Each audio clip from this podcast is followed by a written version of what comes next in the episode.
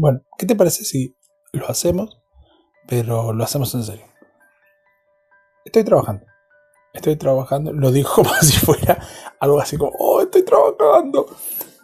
Eh, significa que eh, yo les conté ya anteriormente, yo trabajo en el campo. Trabajo en algo que no tiene nada que ver con grabar podcast. Algún día viviré de esto, pero eso para otro momento. Y por ahí me tomo esos momentos para pensar. Extraño a mi familia mucho, a mis hijos, a mi esposa. Y me tomo estos momentos para pensar y decir lo bueno que es la vida cuando pasan ciertas cosas. También me pongo y pienso, qué locura, ¿no? A veces nos tomamos tanto tiempo y perdemos tantas cosas. Nos olvidamos de que el mundo cambia. Ya lo hemos hablado en algún momento, que es momento de cambiar. Eh, y en este momento tan loco, en el cual la vida da vueltas, pareciera que somos extraterrestres. Pareciera que cada generación es más marciana que la anterior. Marciana por de Marte, a eso me refiero. Es más alien, es impresionante. Cuando yo era chico, todos querían en la universidad era ser abogado, contador, eh, médico, ingeniero.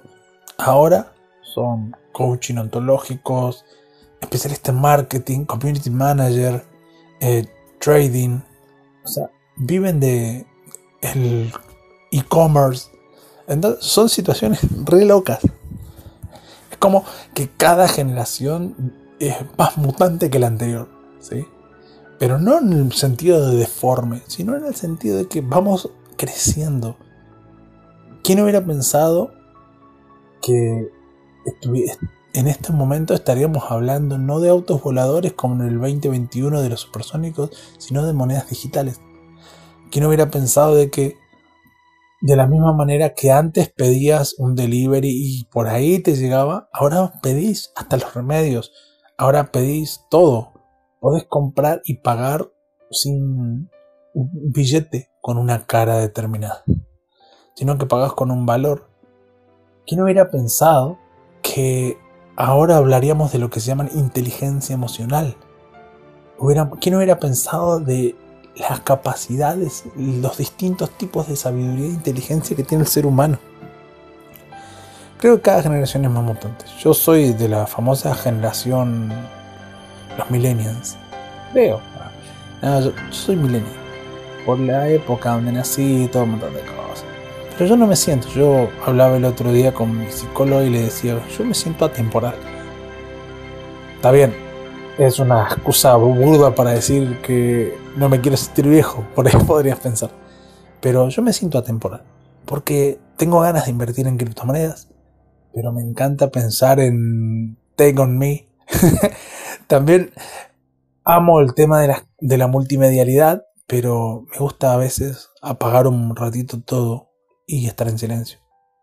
Mi señora me dice, ah, pero vos sin wifi no vivís. Sí, posiblemente. Pero me gustaría vivir en una cabaña en el campo que tenga wifi.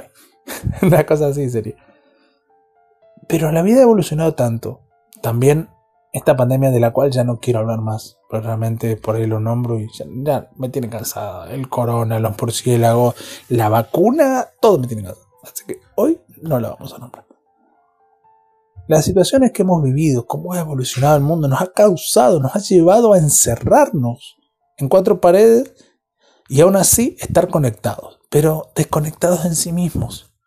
Estamos como presos de la misma multimedialidad y aún así sentimos que tenemos un millón de amigos en Facebook, que tenemos muchísimos seguidores en Instagram, que el TikTok, que el Twitch, que el YouTube, que todas las redes sociales que se les ocurran son nuestra vida. Pero nada, son redes sociales, son canales de comunicación como los canales de venta, los canales de comercio. Ya en algún momento, cuando pasan estas situaciones y crecen, emergen lo nuevo, a veces lo viejo muere.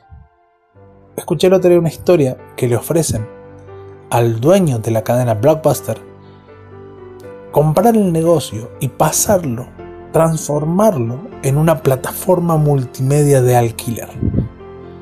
Y el dueño del blockbuster, antes que existiera Netflix, antes que existiera Amazon Prime, HBO eh, Go, DirecTV, todas las plataformas que existen ahora, alguien visionario le ofreció a él armar el Netflix, el primer Netflix. Y él dice, no, con el local lleno de gente queriendo alquilar, yo todos los fines de semana eh, tengo gente, tengo plata, zaraz, zaraz. Pasado un tiempo, obviamente Blockbuster quiebra y terminó vendiendo su franquicia por minucias, por monedas. Entonces te da a entender, antes que nada quiero decirles, esta historia me la contó mi esposa, no le digan que se la robé. Pero eh, quiero decirte que eso son momentos de cambio. Son momentos en que podemos aprender de las generaciones anteriores, impulsarnos entre nosotros, crecer y aún así caminar. Avanzar sin sentirnos viejos, porque viejo ya no es lo que era antes. Los 50 años es como el inicio de una carrera. Los 40 años es como recién estoy tomando vuelo.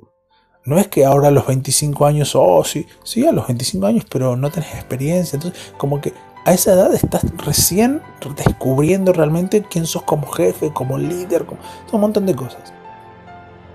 Hay personajes históricos, hay personajes que su vida arrancó recién a cierta edad. La historia de, de KFC, el famoso coronel Sanders, que se encarga simplemente de decir, el creador del pollo frito Kentucky, se encarga casi a una edad altísima, ya en sus últimos años de vida, inventa la receta secreta del pollo frito Kentucky, el KFC, y se vuelve mundialmente famoso, como uno de los pollos más ricos, todo lo que usted quiera. Pero él mismo dice, no, mira, qué impresionante, aún me quedaba algo más para dar. Y aún así se volvió un negocio multimillonario. Si han visto la película eh, Hambre de Poder, que es la historia de cómo crean McDonald's, McDonald's se crea a través de esto, de alguien que vio más allá. Ahora, busquemos algo que sea menos económico y creo que menos competitivo. ¿Qué tal si sos el próximo inventor? ¿Qué tal si sos el próximo diseñador? Un tipo argentino, un tipo de un joven que, me encanta escuchar, Mateo Salvato. Un muchacho que es, tiene su empresa, tiene un negocio, tiene un montón de desarrollo y piensa que la Argentina puede crecer. Si estás escuchando de otro lado, te mando un saludo grande. Tu país igual puede crecer. Y él no se quiere ir por eso, pero porque él es de una generación que ve con otra óptica.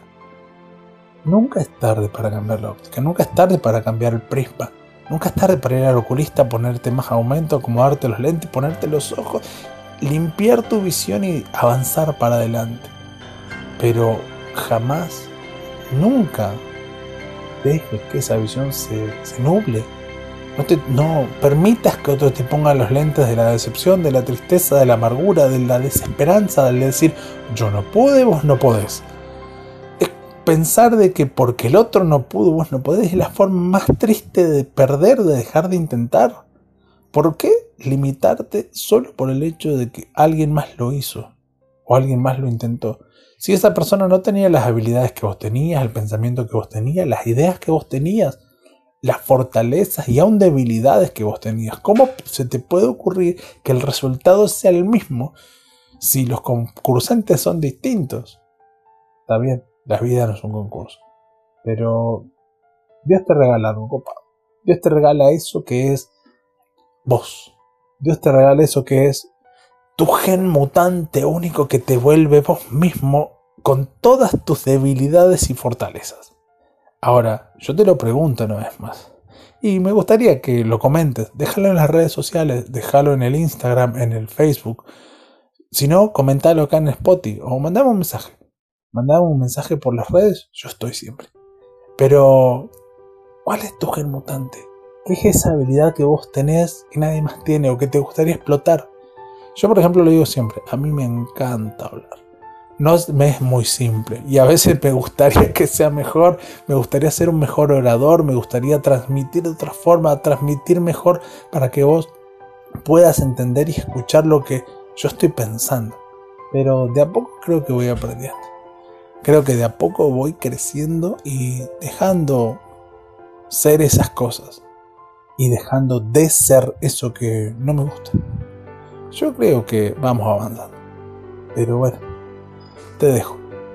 Te mando un abrazo grande y recuerda, jamás dejes que alguien te diga que no lo puedes hacer. Jamás dejes que alguien te corte esa inspiración, esas alas, ese sueño, esas ganas que tenés de ser vos. Porque si alguien te lo quiere decir, simplemente tenés que decirle, hablar a la mano, porque mis oídos escuchan otra cosa. Chao.